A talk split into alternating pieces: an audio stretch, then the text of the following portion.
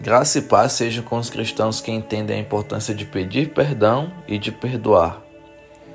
O verso-chave da mensagem de hoje está em Mateus capítulo 6, versículo 14.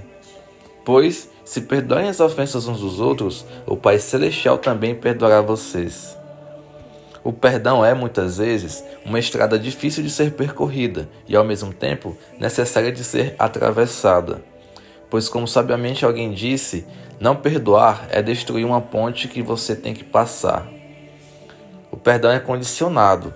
Jesus foi bem claro: se perdoar, será perdoado, e deixou subentendido que se não perdoar, não será perdoado. Então, por que não perdoamos?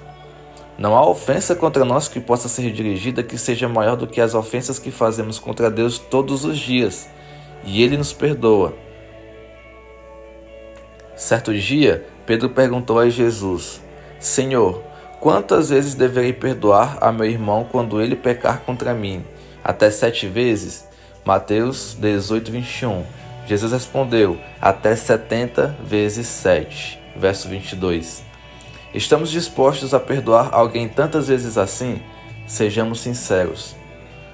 Agora, imagine se Deus nos perdoasse apenas 490 vezes. Estaríamos condenados. O seu perdão é eterno e fruto da sua bondade e misericórdia. Tal como ele, portanto, devemos ser, porque fomos muito perdoados, e quem foi muito perdoado, muito ama.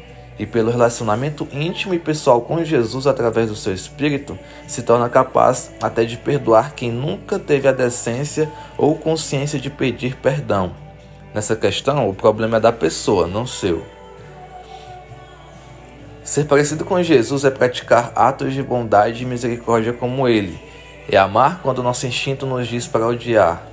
É sobre perdoar quando a nossa fúria nos diz para condenar. Afinal, se não perdoarmos, não seremos perdoados.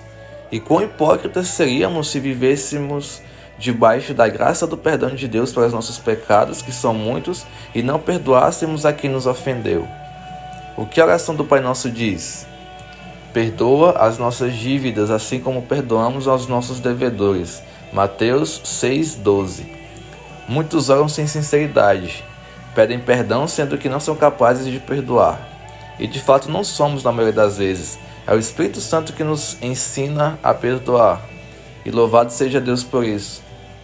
A minha oração, portanto, é um clamor ao Pai eu peço de todo o coração que o Senhor habite em cada um de nós e que Ele nos ensine a perdoar, assim como Ele nos perdoa.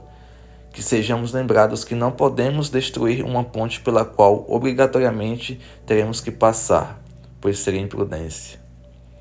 Que o Senhor Jesus abençoe e proteja todos os que entendem a importância do perdão, que são cientes do quanto foram perdoados e que sabem que devem perdoar porque não há ofensa contra nós aplicada maior do que a ofensa de conhecermos Jesus e continuarmos a desobedecê-lo e pecar contra ele. Amém.